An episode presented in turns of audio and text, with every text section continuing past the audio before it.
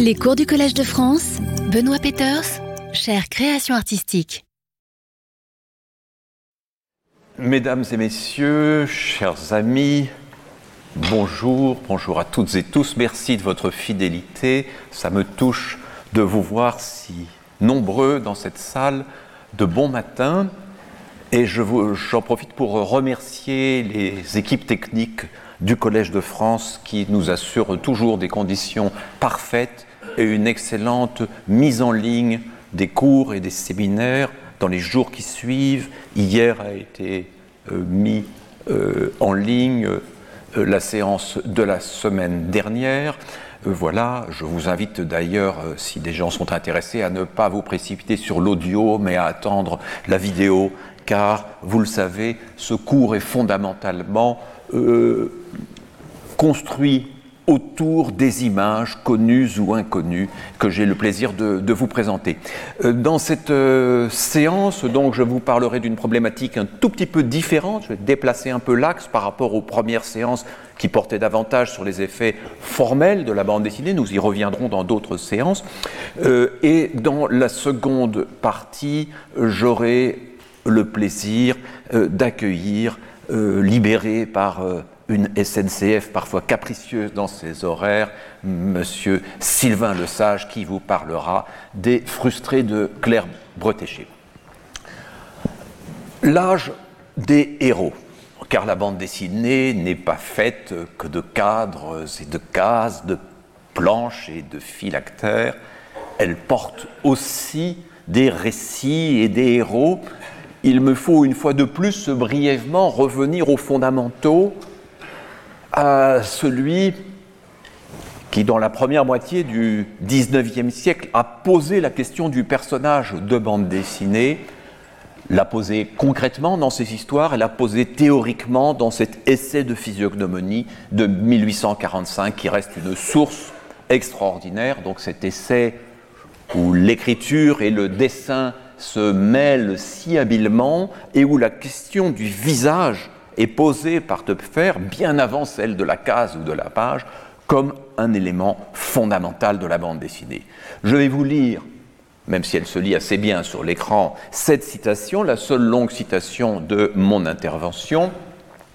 Les signes d'expression qu'il est à la portée du dessinateur de saisir par le trait graphique sont de deux sortes, les permanents et les non permanents.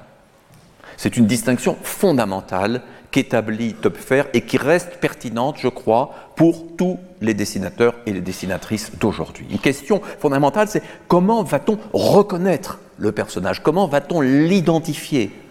Euh, Topfer emploie à un moment l'expression un particulier un et indivisible, personnage unique et reconnaissable. Les signes permanents sont ceux qui expriment les habitudes en effet permanentes de l'âme, celles que nous embrassons sous le terme général de caractère. Et ces habitudes permanente aussi de pensée, d'activité, de puissance, celle que nous embrassons sous le terme général d'intelligence.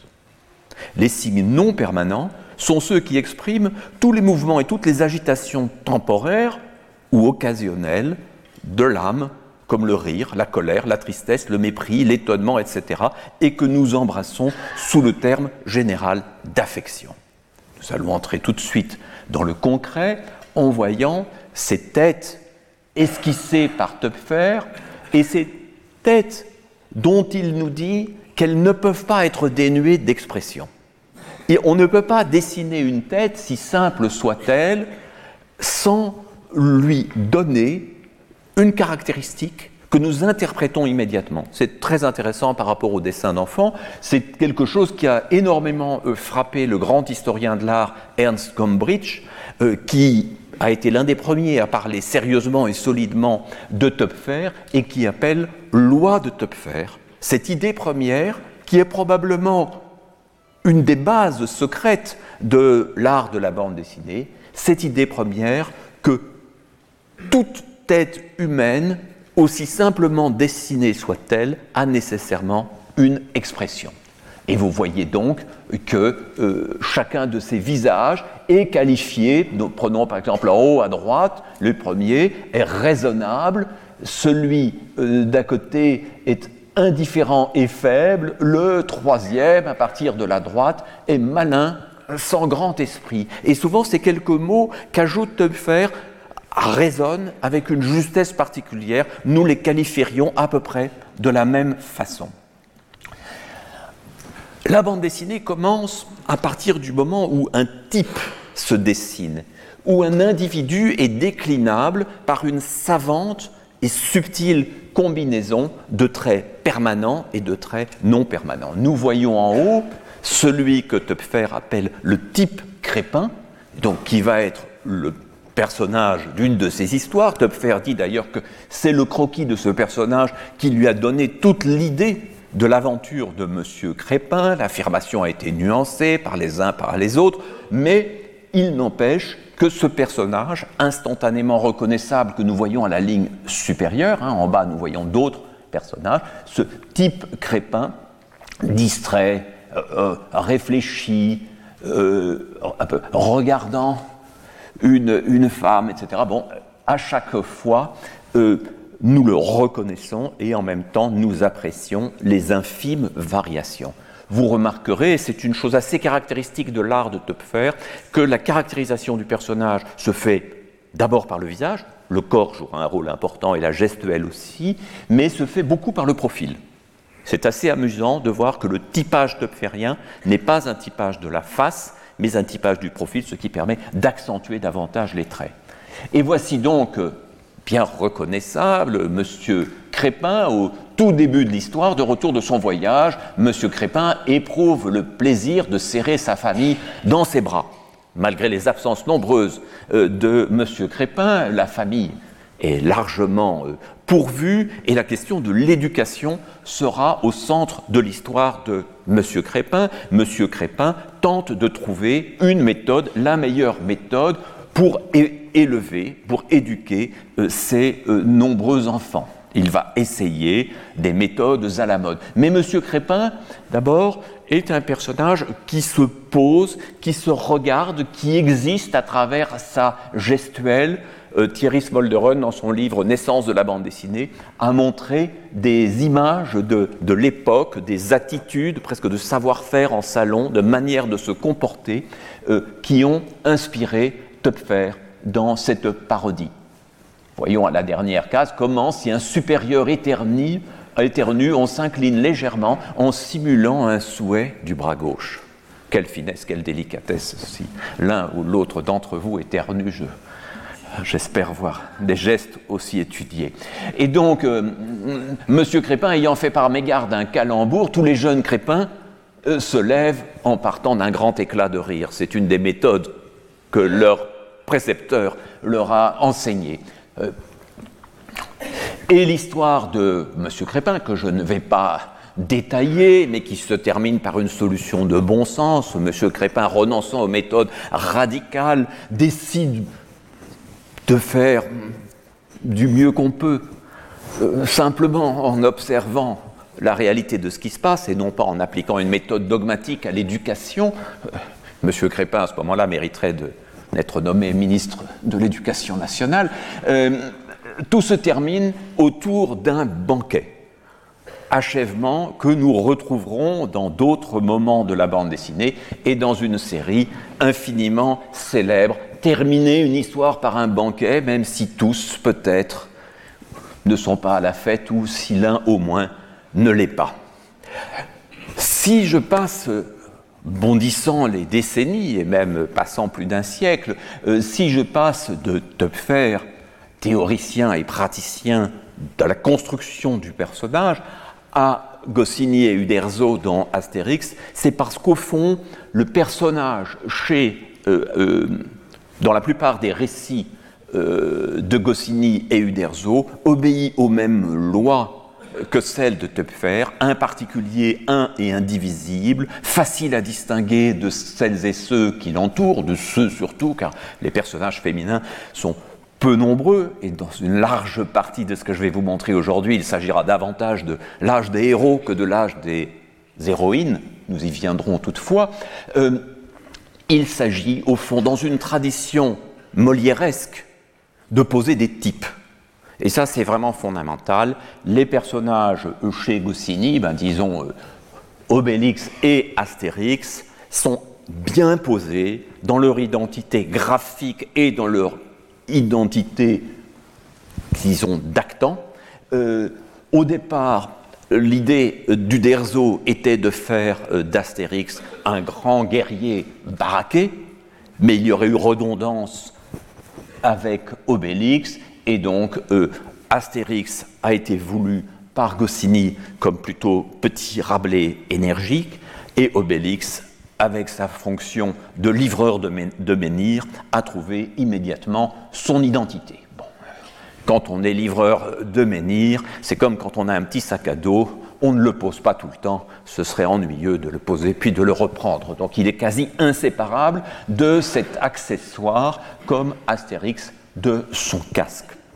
Les personnages, même si le trait s'affinera quelque peu, évolueront extrêmement peu d'un album à l'autre, et les personnages secondaires, Assurance Tourix, qui ne craint qu'une seule chose, c'est que le ciel lui tombe sur la tête, Panoramix, qui prépare la potion euh, magique, euh, euh, Assurance Tourix, qui veut éternellement, nous l'avons vu, chanter, resteront presque identiques album après album, le type est défini, le type est installé, il a ses traits permanents qui permettent de le reconnaître instantanément, il a ses traits non permanents qui permettent à son faciès et sa gestuelle de s'animer, de ne pas nous ennuyer, mais grosso modo, dans ces différentes histoires, ce sont les éléments extérieurs, c'est le monde, soit le monde du village gaulois, soit le monde des voyages, qui bouge et se transforme et permet à chacun des récits de trouver une nouvelle dynamique.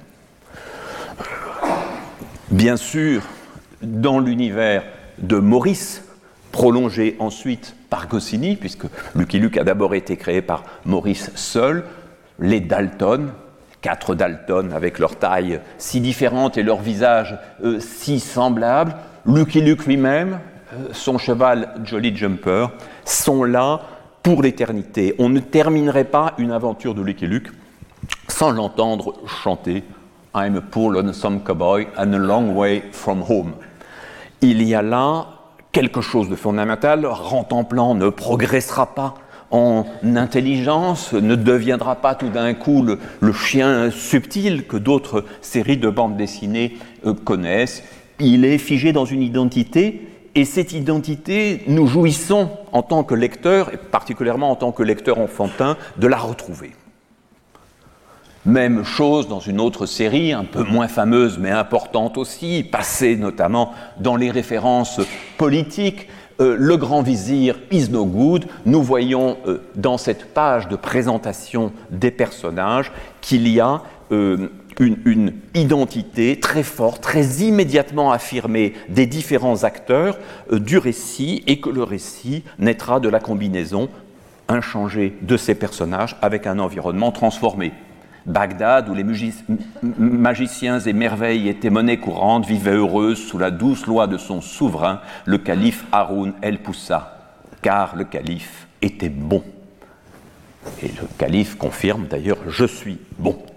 Ce bon calife avait un grand vizir qui s'appelait Isnogoud et qui était un petit homme très très méchant. Le grand vizir n'avait qu'une idée en tête, et vous la connaissez tous, même si vous n'avez fait que qu'entrevoir des albums de Tabari, je veux devenir calife à la place du calife, une phrase qui est entrée dans la mémoire collective, qui trouve des applications assez régulières dans la vie politique française et internationale. Et le méchant, l'ignoble, l'immonde, le vil grand vizir avait un homme de main qui s'appelait Dilat Larat. Allez savoir pourquoi. Cet homme de main était très très fidèle et pas si bête que ça après tout, comme vous pourrez le constater. Or donc, il y avait une fois. Nous sommes bien dans l'âge des héros, puisque le il y avait une fois ou il était une fois ne commence qu'à partir du moment où ces types sont posés. Exactement comme une pièce de Molière peut tourner autour d'un bourgeois qui se veut gentilhomme ou d'un avare obstiné. Par bien des côtés, les super-héros, sur lesquels je m'attarderai moins, aussi parce qu'ils font moins partie de, mes évidences, de ma culture, de mes lectures de jeunesse, qu'ils ont suscité bien d'autres commentaires. Mais les super-héros, à commencer par Superman, apparu en 1938, juste avant la Seconde Guerre mondiale. Et la Seconde Guerre mondiale sera un moment où les super-héros vont se développer dans les comic books américains, comme s'ils étaient la ressource d'une Amérique pas encore entrée en guerre, l'énergie pure, ces super-héros se caractérisent très rapidement par des traits définitionnels uniques qui permettent de les identifier. Bon, par exemple, la dualité entre Clark Kent et Superman, hein, sa double vision, la puissance exprimée d'emblée par le nom de Superman qui faisait dire à Umberto Eco dans un article euh, célèbre que Superman étant le héros qui a tous les pouvoirs et toutes les possibilités est à bien des égards celui à qui rien ne peut arriver et qu'il faut le confronter à des événements extérieurs de plus en plus dramatiques, de plus en plus puissants pour que l'aventure puisse rebondir. Les femmes n'étaient pas totalement oubliées et à Superman succéda bientôt la brillante série de Wonder Woman. Euh, tous ces super-héros, j'y reviendrai un peu plus tard, euh, qui ont caractérisé assez euh, longtemps le monde de la bande dessinée américaine, ont été tellement récupérés par le monde du cinéma que pour beaucoup d'entre eux, si l'on interrogeait le, jeune public, leur origine bédéistique serait oubliée.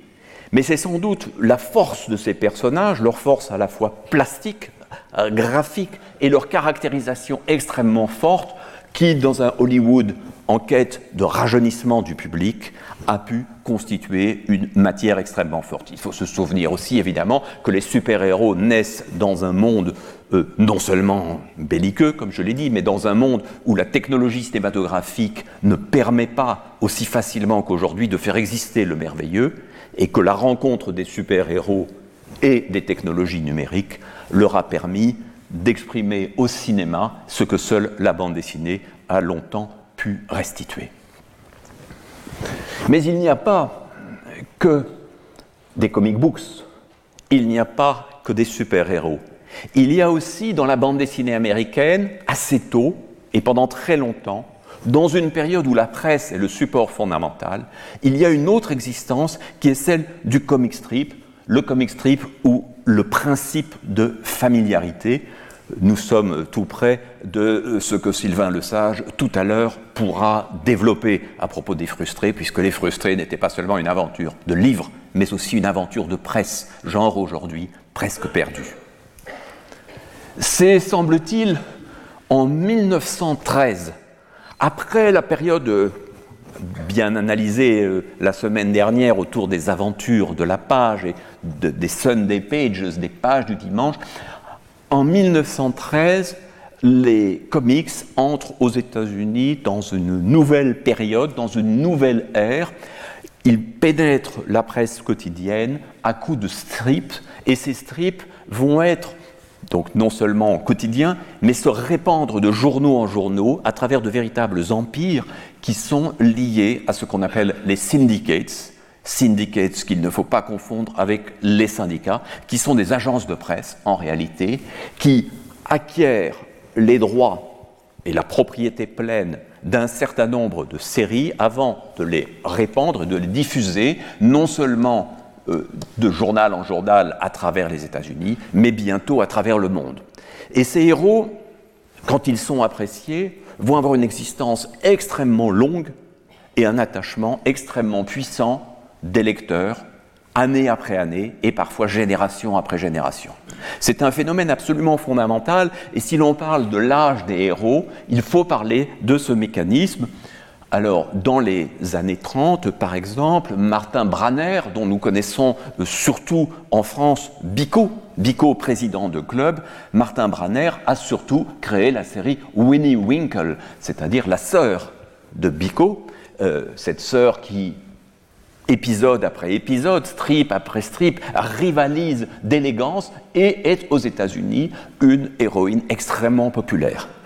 Il s'agit d'aventures euh, généralement minimales, racontées à coup de 3, 4, 5 images par strip, avec un rebond, ici Blondie de Chick Young, des personnages féminins autant que des personnages masculins, des aventures du quotidien, des personnages auxquels lectrices et lecteurs, jeunes ou plus âgés, peuvent s'attacher.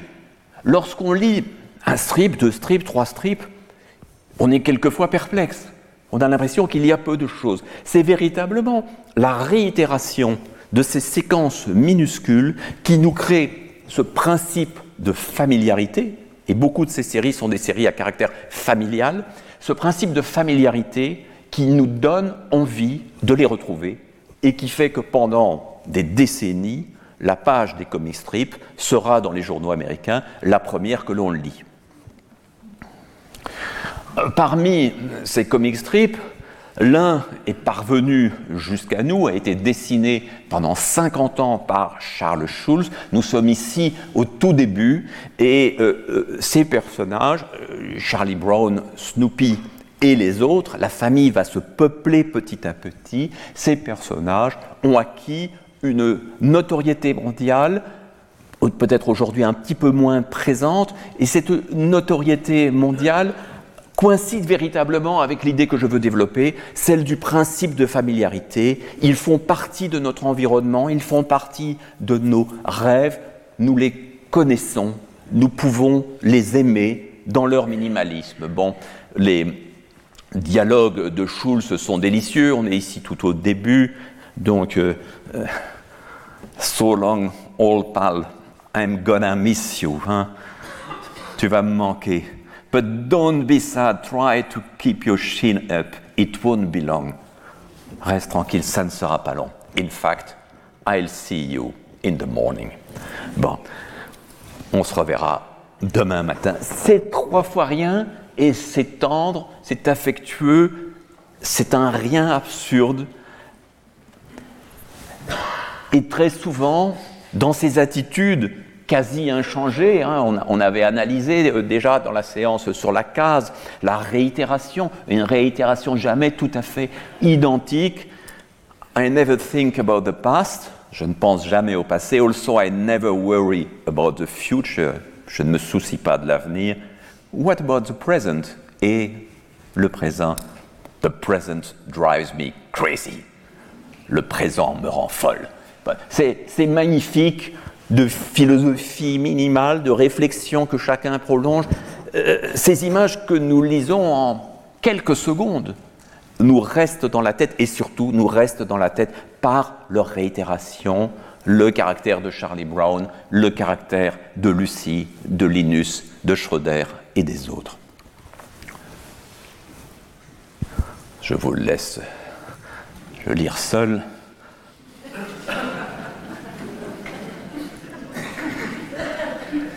Et celle-ci autour du personnage de mélomane brillant et de passionné de Beethoven, qu'est Schröder. Did anyone ever tell you that you have pretty eyes, Schröder? Est-ce que quelqu'un t'a déjà dit que tu avais de beaux yeux? Il joue furieusement de son instrument. Musicians get unnerved when you tell them that they have pretty eyes. Conclusion philosophique, les les musiciens deviennent un peu nerveux quand on leur dit qu'ils ont de beaux yeux.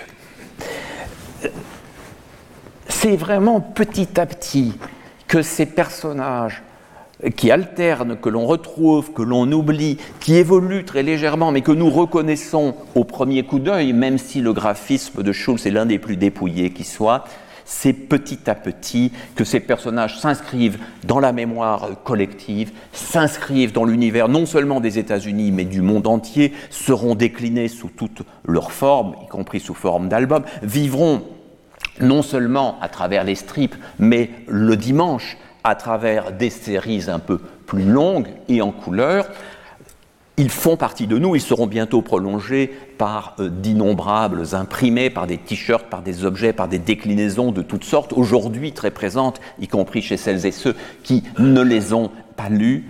L'obstination de Schulz à rester fidèle à son système jusqu'à son dernier souffle, puisque euh, c'est euh, véritablement au moment de sa mort qu'il s'arrête, qu'il choisit de s'arrêter et fait ses adieux au lecteur.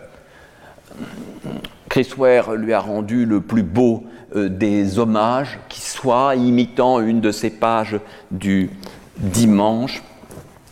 Charlie Brown, Snoopy, Linus, Lucy, How can I ever forget them? Ce sont les derniers mots de Schulz dans son dernier strip. Comment, ces personnages, comment pourrais-je les oublier?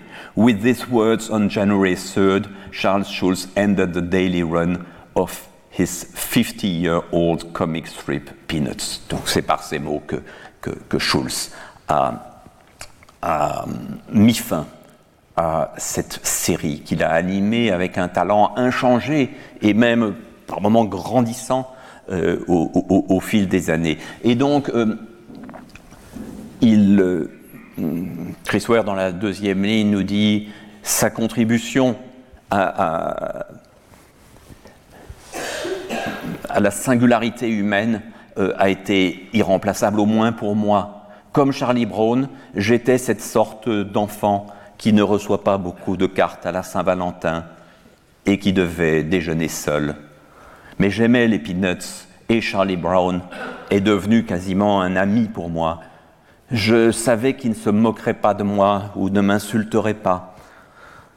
Et donc, un 14 février, pourquoi pourquoi personne ne lui envoie-t-il une carte pour la Saint-Valentin Et le petit Chris le fait? And so I just wanted to send you one.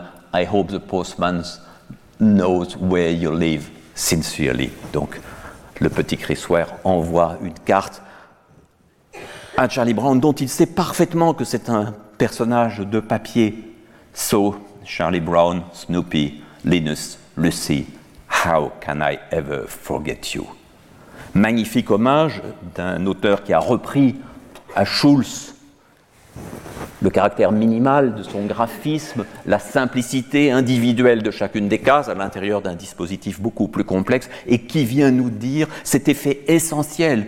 Ce ne sont pas des aventures spectaculaires qui se déroulent, ce sont des personnages qui peu à peu s'immiscent dans nos vies quotidiennes, dans nos mémoires, dans notre imaginaire, que nous reconnaissons dans les types autour de nous. Ce sont des personnages nés de quelques traits de crayon, de quelques mots, d'un dialogue habile et qui pourtant ont réussi à devenir inoubliables et attachants et émouvants. C'est ce principe de familiarité, cette idée d'amis qui s'agrégerait à notre famille réelle et parfois même la dépasserait.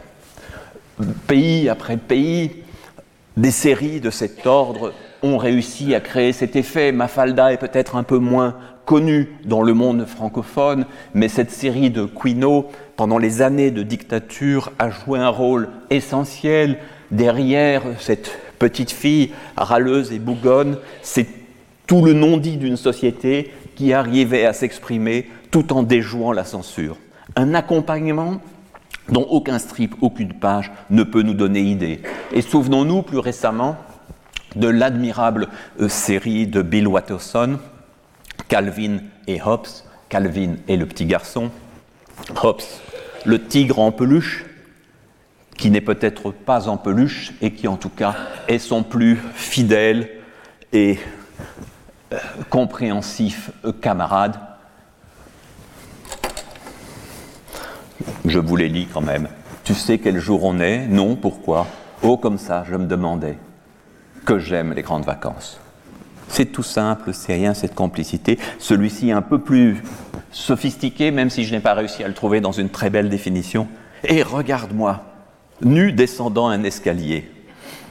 La mère reste sceptique et seul Hobbes est un bon interlocuteur. Personne ne comprend l'art. En tout cas, l'art de Bill Watterson, nous le comprenons et nous le respectons d'autant mieux qu'il a toujours résisté aux déclinaisons sur tous les supports, au merchandising abondant qui pouvait dénaturer ses personnages, et que le jour venu, quand il a eu le sentiment d'avoir fait le tour des rapports entre ces personnages, ces deux personnages et leurs parents, il a décidé d'interrompre la série qui ne vit plus que dans nos mémoires et à travers les albums qui la reprennent. Je m'attarde un peu plus, pas trop tout de même, sur une série que nous avons déjà évoquée, mais qu'ici je vais reprendre sous l'angle du comic strip, c'est Gasoline Alley de Frank King, connu euh, chez nous sous le nom de Walt and Skizix. Cette série euh, démarre avec le personnage de Walt, l'adulte, euh, en 1918 comme une affaire de voiture et de garage. Il se trouve que cette série, qui n'avait rien pour la singulariser particulièrement, même si elle avait ses fans, trouve un nouveau tournant un jour de 1921 où on sonne à la porte de Walt, célibataire endurci, qui trouve devant euh, sa porte un couffin avec un bébé, un homme et un couffin. Il voudrait confier l'enfant, trouver quelqu'un qui s'en occupe, mais personne ne veut euh, s'occuper de ce petit. Et donc, Walt, qui devient son oncle, l'adopte et tout son quotidien s'en trouve modifié. Alors ce sont des péripéties infimes, mais la force et l'invention particulière de Frank King, ce qui rend cette série dès les années 20 tout à fait inoubliable, extraordinaire, unique, c'est que les personnages vont grandir, à commencer par le petit Skizix, son surnom, petit veau. Euh, ce Skizix, bébé, va devenir bientôt un petit garçon auquel il faut faire découvrir le monde, qu'il faut faire grandir, un attachement extraordinaire entre ces deux personnages, les oiseaux, les fleurs, la première voiture de vacancier. Now Skizix, we know for certain, spring is here. C'est tout simple, ce n'est même pas vraiment une chute, c'est un petit épisode de vie, un petit moment d'émotion qui ne grandit que par la réitération principe de familiarité et principe de réitération ne sont qu'une seule et même chose. Nous ne pouvons jamais juger un strip en l'isolant. Nous pourrions le trouver fade, quelconque.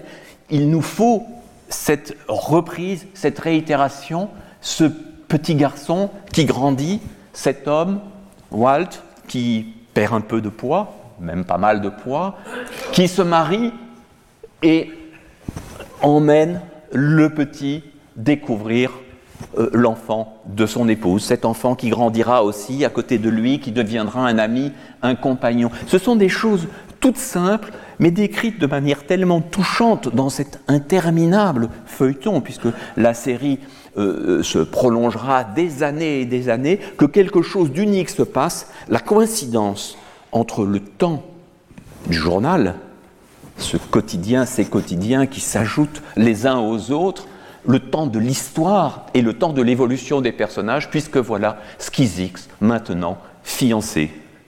Et le voici ici en 1942 dans une séquence particulièrement forte et émouvante, une sorte de, mise en abîme étrange, célébrant devant un public abondant, mais moins abondant que la foule de ses lecteurs partout à travers le pays et de ses lectrices, célébrant son 21e anniversaire. Cela fait 21 ans qu'un matin, un couffin a été déposé devant la porte. Il, y a là quelque chose d'absolument extraordinaire. Euh, sera mobilisé, vivra la guerre, reviendra, aura des enfants. Walt, son oncle, finira par mourir. Et toutes ces péripéties, pour ceux qui ont pris la série en cours et qui peut-être ne l'ont pas prise dès le premier jour, toutes ces péripéties créent un attachement à des personnages faits de quelques traits. Bien sûr, je vous ai montré déjà d'autres pages parce que le, strip n'est pas euh, disponible en, français, euh, mais est paru chez 2024 il y a deux ou trois ans. Ce très bel album qui rassemble les planches du dimanche euh, du début. Et donc on suit aussi l'histoire dans une double temporalité. C'est assez typique puisqu'il y a le temps du, du strip quotidien qui a sa propre logique et le temps des planches du dimanche qui se greffe dessus et propose encore un approfondissement, et dans ce cas-là, souvent, un approfondissement poétique lié à la beauté de ces planches.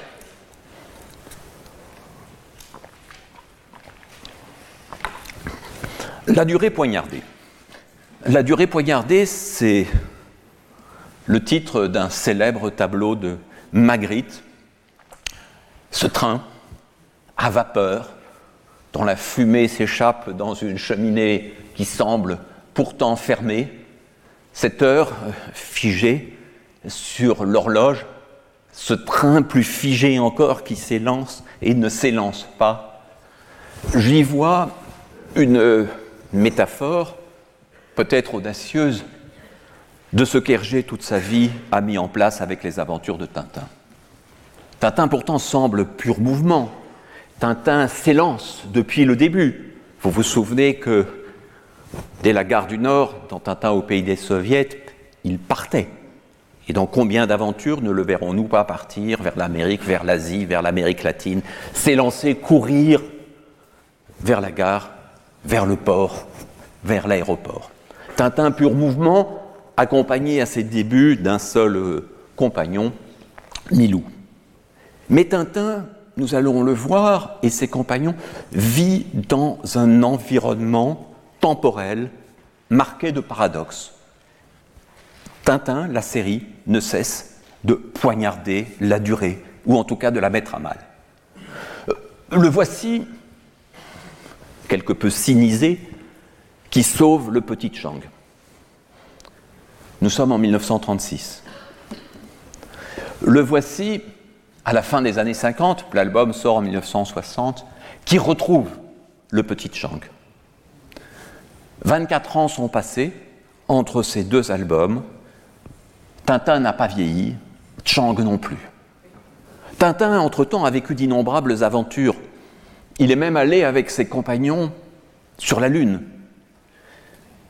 Il a traversé les décennies, les événements politiques, sauvé le roi de Sildavie, permis à l'arme absolue mise au point par Tournesol dans l'affaire Tournesol de ne pas être utilisée. Et pourtant, il n'a pas pris d'âge. Rien ne s'est transformé. Le monde a bougé autour de lui, nous l'avons senti. Les aventures se sont accumulées comme une sorte de palimpseste. Elles sont là, elles s'ajoutent les unes aux autres.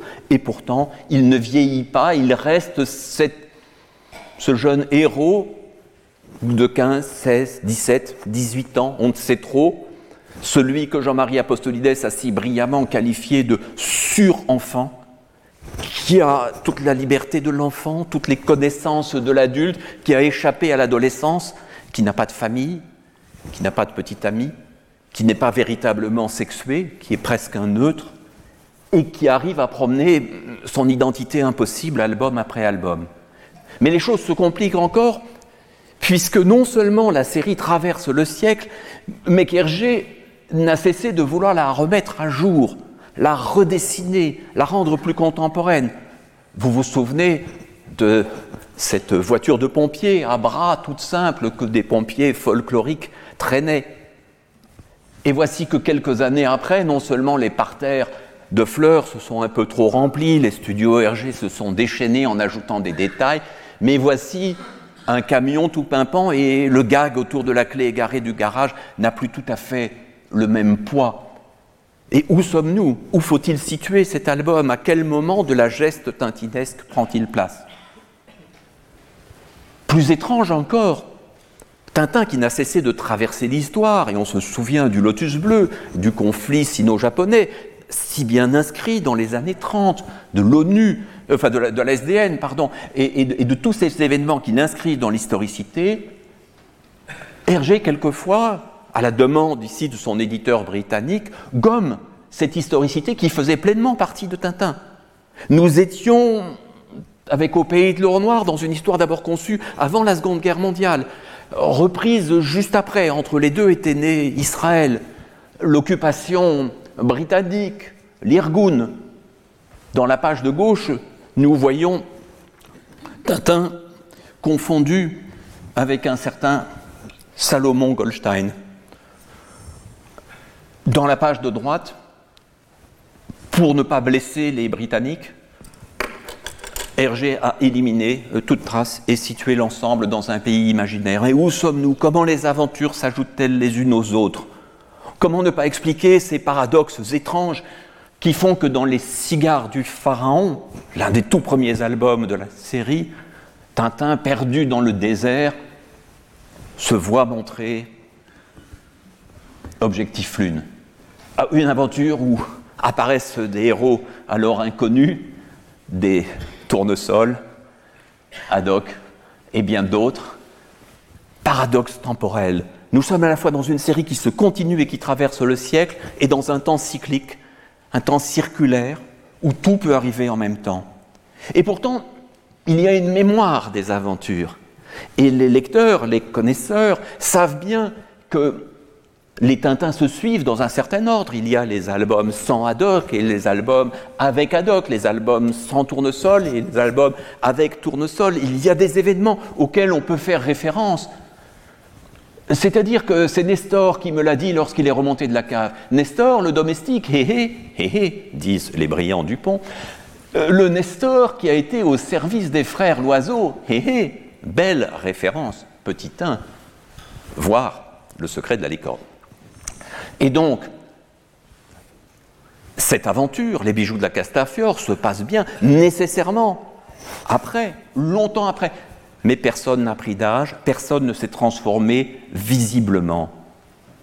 Visiblement, non. On les reconnaît, on les retrouve. Mais pourtant, il, y a chez Hergé très fortement, et c'est ce qui le distingue notamment de Goscinny sur ce plan-là, il y a une sorte de tentation du romanesque qui va s'emparer de lui de plus en plus et faire de ces personnages apparemment identiques des personnages évolutifs, qui vont quitter le terrain de l'épopée et du mythe dans lequel ils sont nés, comme Superman et comme bien d'autres, pour les faire entrer dans un cycle romanesque et une forme de psychologie. Voilà ce pauvre Haddock, au moment où Tintin le rencontre, cet Haddock euh, épave, soumis à son propre équipage, qui, dans le crabe aux pinces d'or, fera bêtise sur bêtise. Voici Haddock, deux albums plus loin dans Le secret de la licorne, doté d'une profondeur temporelle que Tintin n'aura jamais.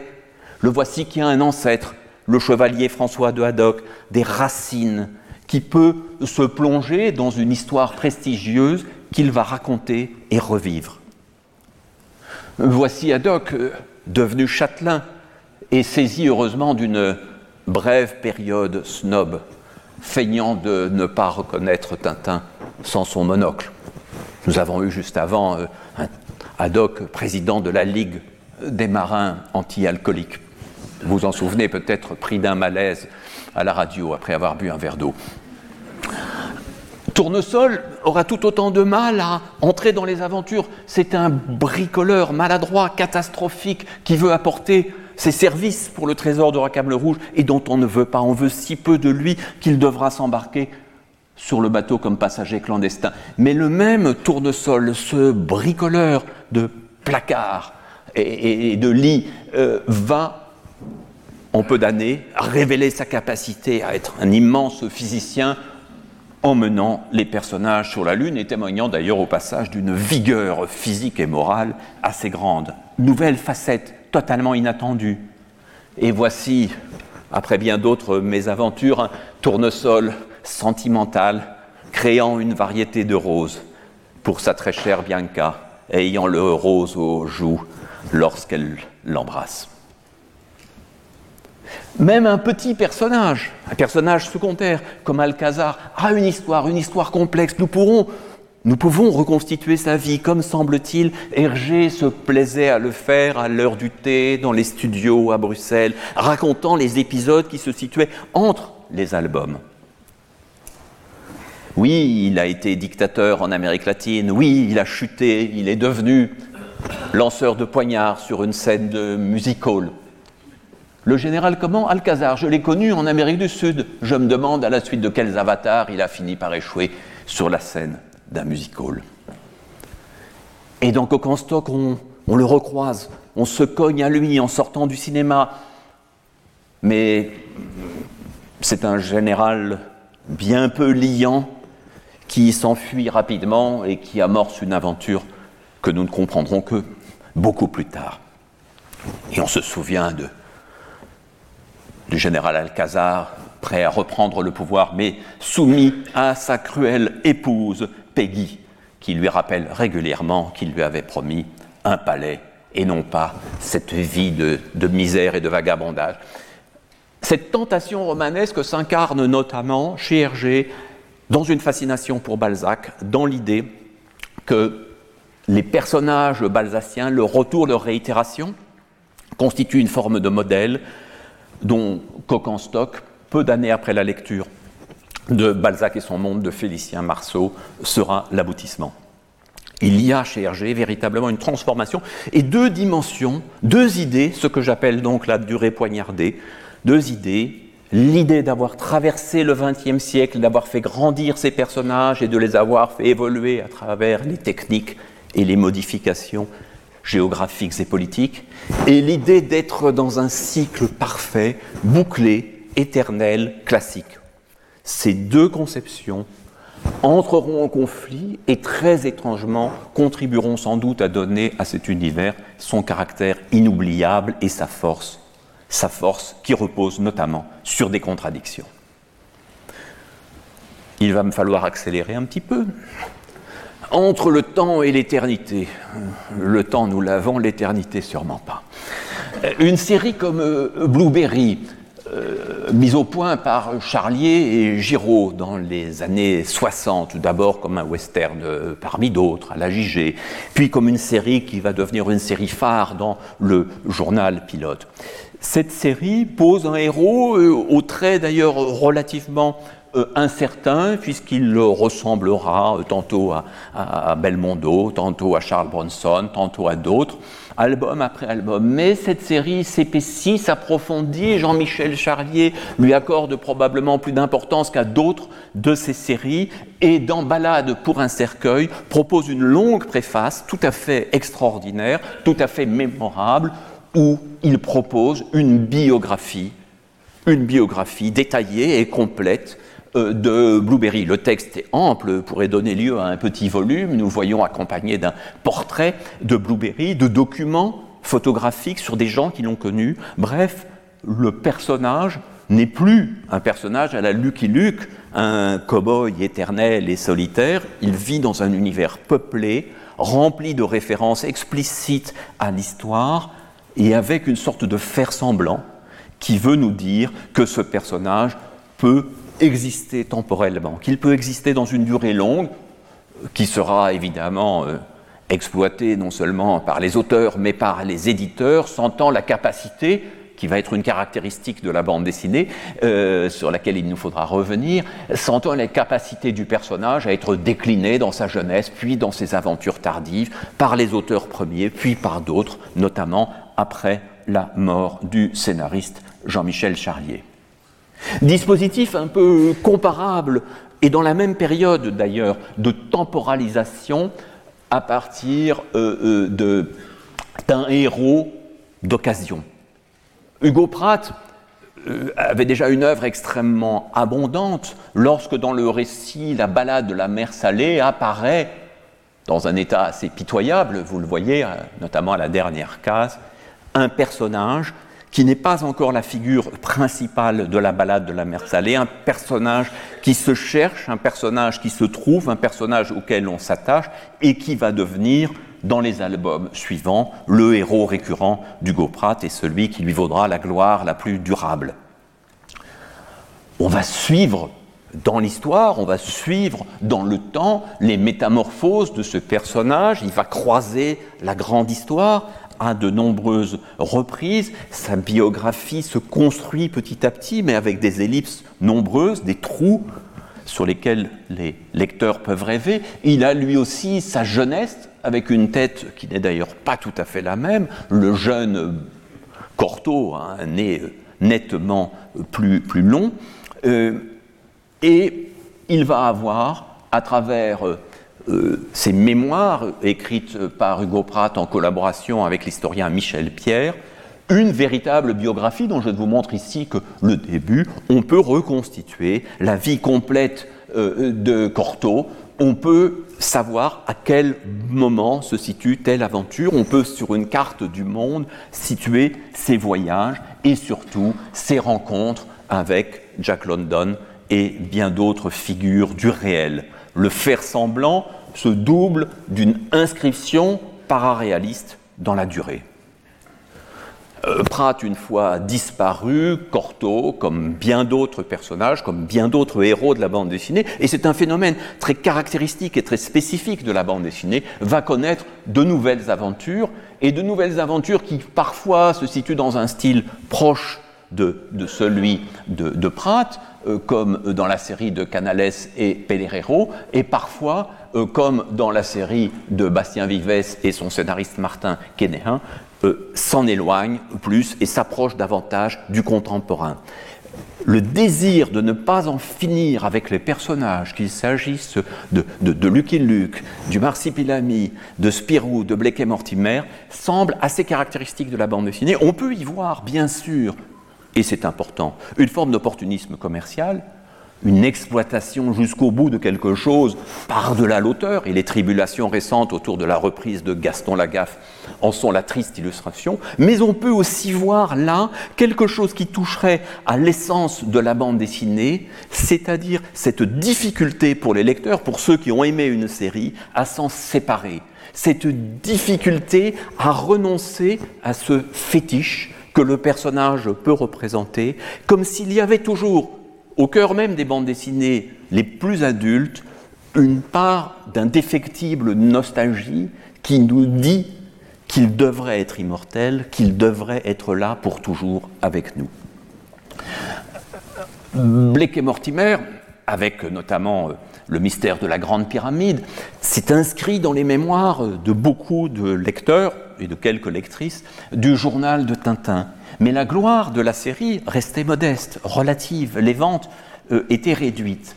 Il se trouve que de 1996 à aujourd'hui, la série a connu un grand nombre de répliques, de continuations, plus ou moins heureuses, plus ou moins brillantes. Je ne vous ferai pas mon hit parade, il y en a quelques-uns d'ailleurs que j'ai été bien incapable de lire, euh, mais qui ont inscrit un ensemble nettement plus long, et cela ne s'arrêtera pas, que l'ensemble des albums créés, ou en tout cas terminés, par Jacobs. Mais ce qui est le plus frappant par rapport à ma question du temps et de, l'éternité, c'est que ces équipes concurrentes, euh, travaillant sur des albums différents, ont presque toutes, j'ai trouvé cette image dans un, dossier de presse d'un des albums, euh, ont presque toutes privilégié la période autour de la marque jaune, de l'année 1954, pour les prolongements de l'histoire. Or, cette superposition d'albums avec les albums de Jacobs et ces auteurs travaillant en ne pouvant pas se concerter, créer une sorte d'identité impossible de ces personnages si bien typés, ces personnages du monde impérial, de l'Empire britannique, avec, Nazir, avec tous les traits les plus datés euh, de la série, peu à peu, une, une sorte de d'uchronie permanente leur permet de vivre des aventures parallèles et contradictoires. On est à Berlin en, 1963 avec Kennedy dans cette brillante histoire euh, imaginée par Bocquet et Fromental qui vient de paraître. À d'autres moments, on est dans un monde purement fantastique.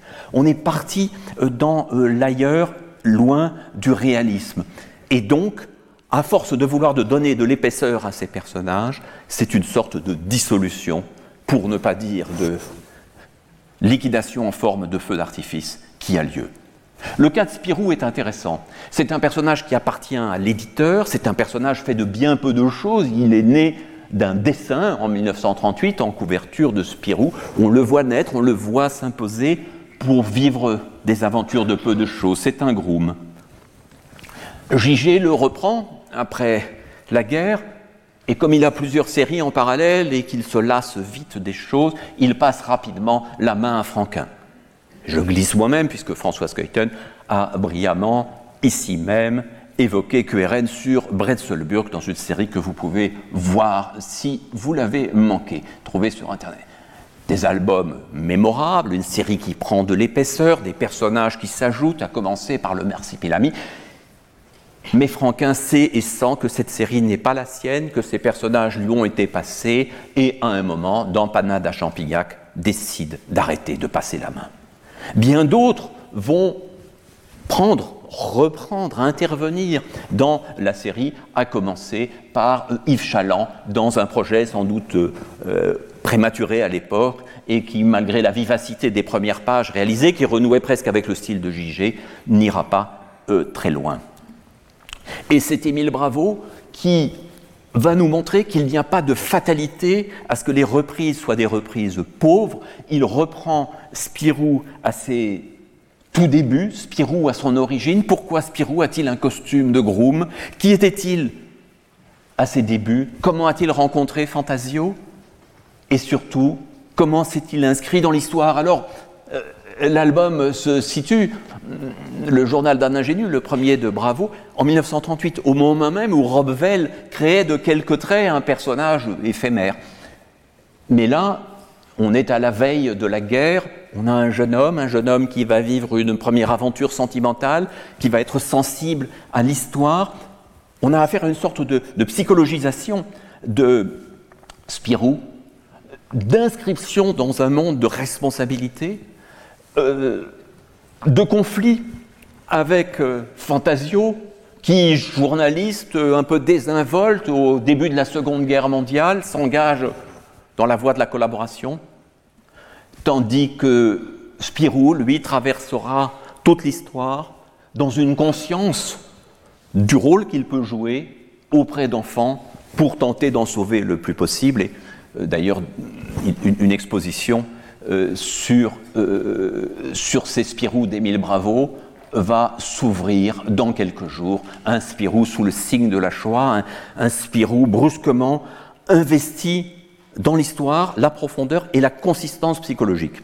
C'est tout à fait étonnant comme phénomène, c'est brillamment euh, raconté et dessiné par Émile Bravo, qui nous prouve donc qu'il n'y a pas de, de, fatalité à ce que la reprise d'un héros soit un nom de ça.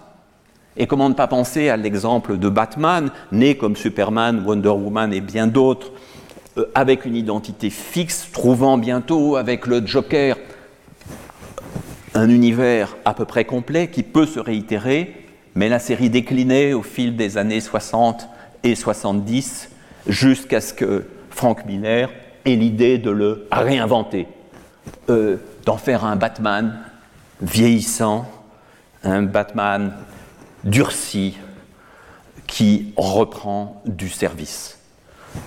Dans un cas avec Spirou, on remonte aux origines de la série, on le reprend tout jeune et on lui donne une consistance. Dans l'autre cas, on assume les années passées, les générations de lecteurs passés pour donner un nouvel avenir. Et peut-être n'y aurait-il pas eu de film de Batman et de revival spectaculaire s'il n'y avait pas eu ce premier reboot par Frank Miller.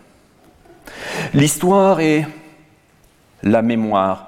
L'histoire et la mémoire, ce sont ces dimensions qui s'imposent dans la bande dessinée au moment où elle renonce à peu près définitivement à dessiner des figures mythiques. Et le roman graphique amorcé par euh, Will Eisner avec Contract with God s'impose avec les deux volumes de Maus qui sont à cet égard totalement fondateurs, puisque toutes les dimensions temporelles, toutes les dimensions historiques, mémorielles et romanesques s'y entrecroisent. De quoi s'agit-il dans Maus Et pardon de survoler en deux minutes une œuvre comme celle-là. De quoi s'agit-il? Il s'agit d'abord d'un récit de la Shoah, d'un récit de l'extermination des Juifs, et en l'occurrence de la figure du père d'Art Spiegelman, à travers une métaphore animalière. Les juifs sont des souris, les nazis sont des chats. Et nous sentons ici le lien euh, assez étrange qui s'établit entre une photo retrouvée de Vladek, le père, et le dessin extrêmement simplifié de Spiegelman, et ce dessin qui nous fait pourtant accepter d'emblée les personnages. On est là dans un code encore plus dépouillé que euh, euh, chez, Topfer ou, ou chez Schulz. On arrive par cette métaphore, par cette stylisation, par cette prise de distance, à raconter le plus irracontable, à représenter mieux que le cinéma le plus irreprésentable, et donc à faire un livre qui est un des grands livres d'histoire et de mémoire sur la Seconde Guerre mondiale et la Shoah. Mais ce livre travaille sur bien d'autres dimensions, et c'est ce qui en fait une œuvre d'art et un roman graphique de premier ordre. Vous voyez sur la gauche les conversations de Art Spiegelman et de son père, les deux, souris, mais on les identifie très bien, le père avec ses petits euh, lorgnons, car tout le livre est né de leur dialogue, de leur difficulté à communiquer. Comment vivre avec un survivant devenu un vieillard euh, aigri à bien des côtés, odieux, ayant éliminé les papiers de la mère qui s'est suicidé. Comment vivre avec un père euh, souvent mesquin et peu compréhensif? Eh bien, vivre en restituant ce qu'ils ont en commun, le trait d'union à travers l'enregistrement de ces souvenirs, cet enregistrement que Art Spiegelman a réellement fait et qui est continuellement métaphorisé. Il y a donc un autre temps dans le livre. Il n'y a pas simplement la recherche minutieuse, obsessionnelle, d'inscrire les souvenirs d'un individu, d'un survivant parmi d'autres, dans la grande histoire. Il y a le temps de la relation entre le père et le fils, le temps de la relation avec Françoise, l'épouse de, Spiegelman, bientôt les enfants qui naîtront. Il y a un temps intime, un temps d'une histoire familiale qui s'entrecroise sans arrêt. On n'est pas du tout dans une logique de flashback, mais en permanence de transformation. Et puis, il y a un troisième temps, essentiel aussi, qui est fait des douze années et quelques que Art Spiegelman consacre à l'élaboration de Maus. Et c'est ces années, ce temps de l'écriture, ce temps de l'élaboration joue un rôle déterminant. C'est la troisième époque, c'est le temps de la création et des scrupules. Je vous lis le dialogue parce que tous les temps s'y entremêlent ici. Nous sommes au début du tome 2. Le temps s'envole. Vladek est mort d'une insuffisance cardiaque le 18 août 1982. Françoise et moi avons séjourné avec lui dans les Catskills en août 1979. Vladek commença à être zingueur à Auschwitz au printemps 1944. Je me suis mis à cette planche fin février 1987. En mai 1987, Françoise et moi attendons un bébé. Entre le 16 et le 24 mai 1944, plus de 100 000 juifs hongrois furent gazés à Auschwitz. La première partie de Maus parut en septembre 1986, après huit ans de travail. Ce fut un grand succès d'estime et commercial. Il va paraître au moins 15 éditions à l'étranger. J'ai eu quatre propositions sérieuses d'adaptation en série télévisée ou en film de mon livre. Je veux pas. En mai 1968, ma mère s'est suicidée, sans laisser de lettres. Ces derniers temps, je me sens déprimé. Alors, monsieur Spiegelman, nous sommes prêts à tourner, dit une voix hors champ, à côté de l'accumulation de cadavres. Vous sentez là quelque chose d'extraordinaire qui se joue et je crois qu'il n'est pas un auteur, une autrice de roman graphique qui n'ait pas pris, et souvent sans avoir la capacité de gérer la même complexité, qui n'ait pas pris au moins l'un des éléments que l'on trouve dans cette page.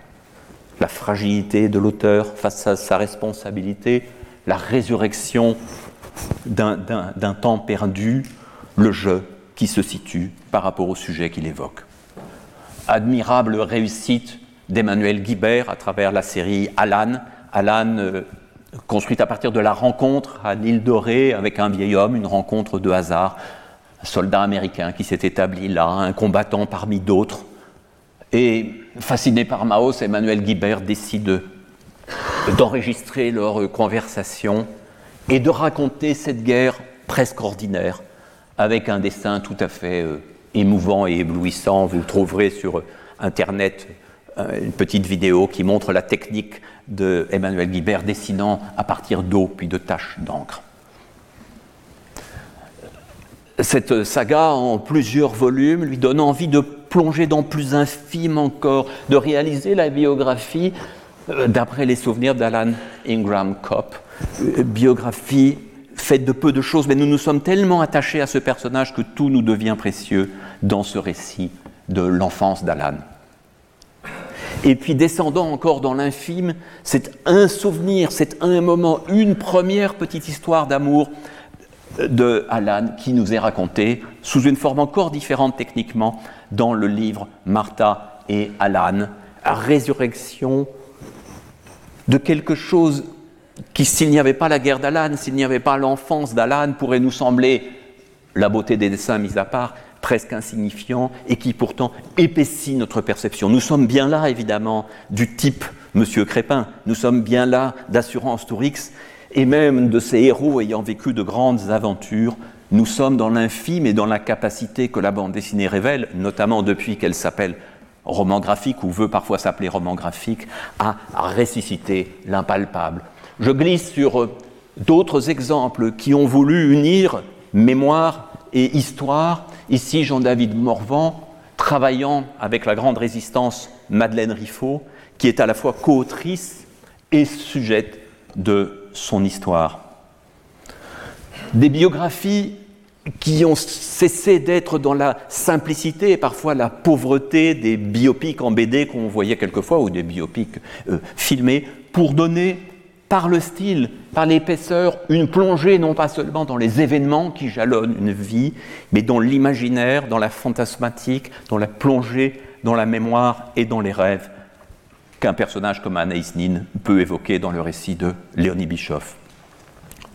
Et ce n'est pas seulement quand on a affaire à une matière historique, à une matière réelle, que la bande dessinée révèle ses pouvoirs. L'âge des héros, c'est aussi dans Quartier lointain cette euh, capacité de nous faire revivre une vie, de nous faire sentir euh, les destins qui auraient pu être, les vies qui auraient pu être transformées.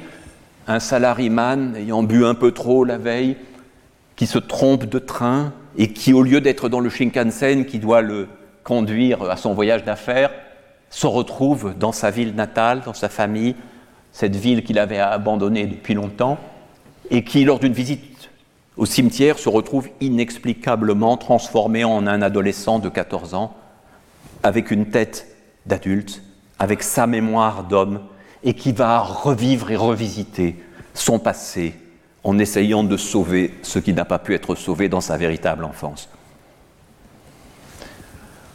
Avec une série comme Aya de Yopougon, étalée dans le temps, nous avons là aussi la chronique d'un monde qui se transforme, de personnages qui vivent et voient leur destin se transformer au fil des années.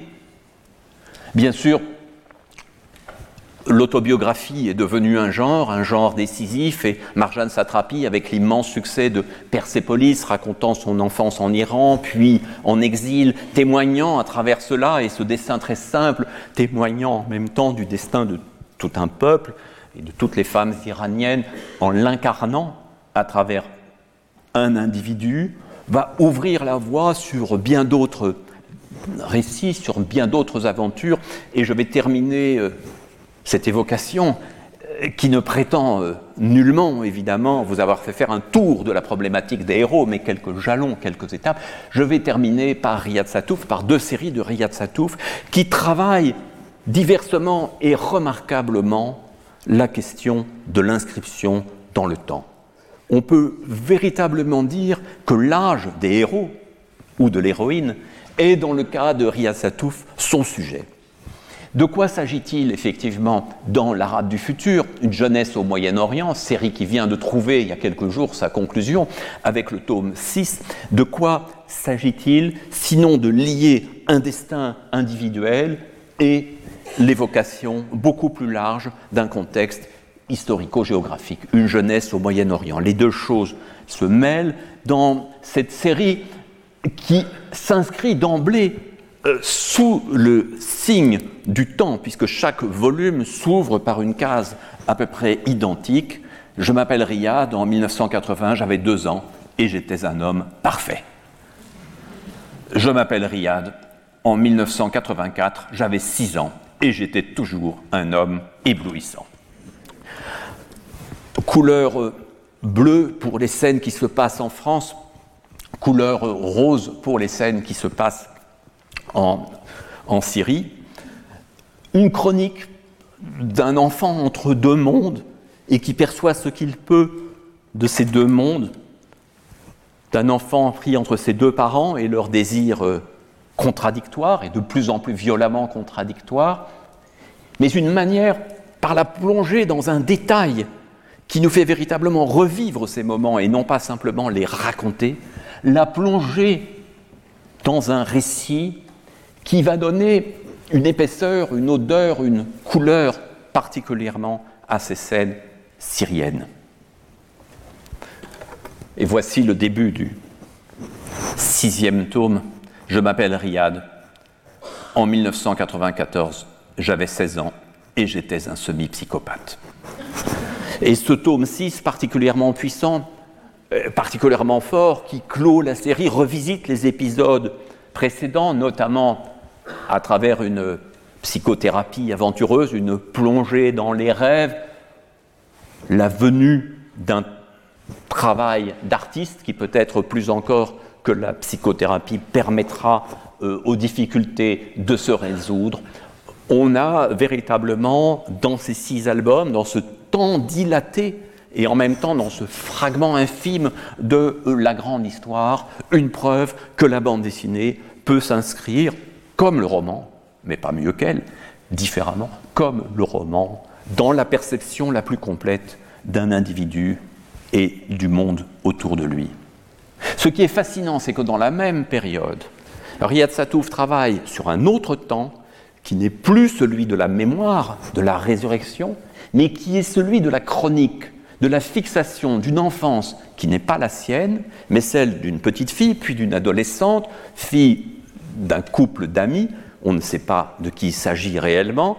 Euh, il y a d'ailleurs plusieurs plaisanteries euh, dans euh, les pages des cahiers d'Esther, dit que des camarades lui parlent des, cahiers d'Esther, ou parfois même lui disent qu'elle ressemble, et il serait bien surpris s'il savait que je suis la vraie Esther, etc. On ne connaît pas bien sûr la part de vérité, elle est protégée. Le projet de Riyad Satouf est d'accompagner cet enfant de 10 ans à 18 ans, de faire au fond un peu ce que François Truffaut a fait avec la série Antoine Douanel tirer parti du temps réel, puisqu'Antoine Douanel, c'était Léo, et c'était Léo se transformant, et la relation entre Truffaut et lui se transformant. Ici, cette Esther, quel que soit son nom, nous raconte d'abord sous forme de publication dans la presse, dans le Nouvel Observateur, euh, ou, l'Obs aujourd'hui, euh, puis sous forme de livres liés chacun à une année, nous raconte des expériences infimes et Riyad Satouf qui les représente est en retrait. C'est sa voix que nous percevons, c'est son regard que nous enregistrons, c'est les transformations insensibles et involontaires du personnage d'Esther qui se cherche et se trouve peu à peu dans cette période d'extraordinaire mutation.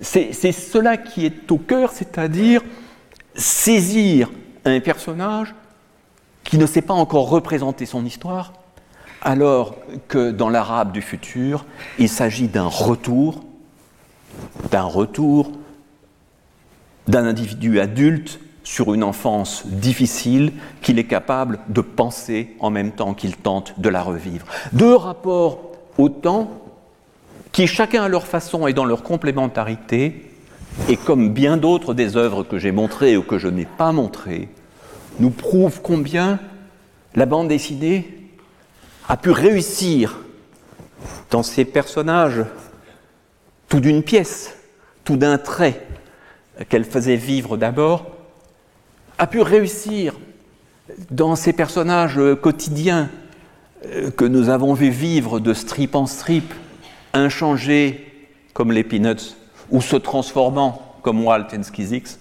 mais comment la bande dessinée a pu, sans abandonner peut-être ce premier âge, aller vers une autre conception du temps dans ces romans graphiques finalement pas si mal nommés. Merci.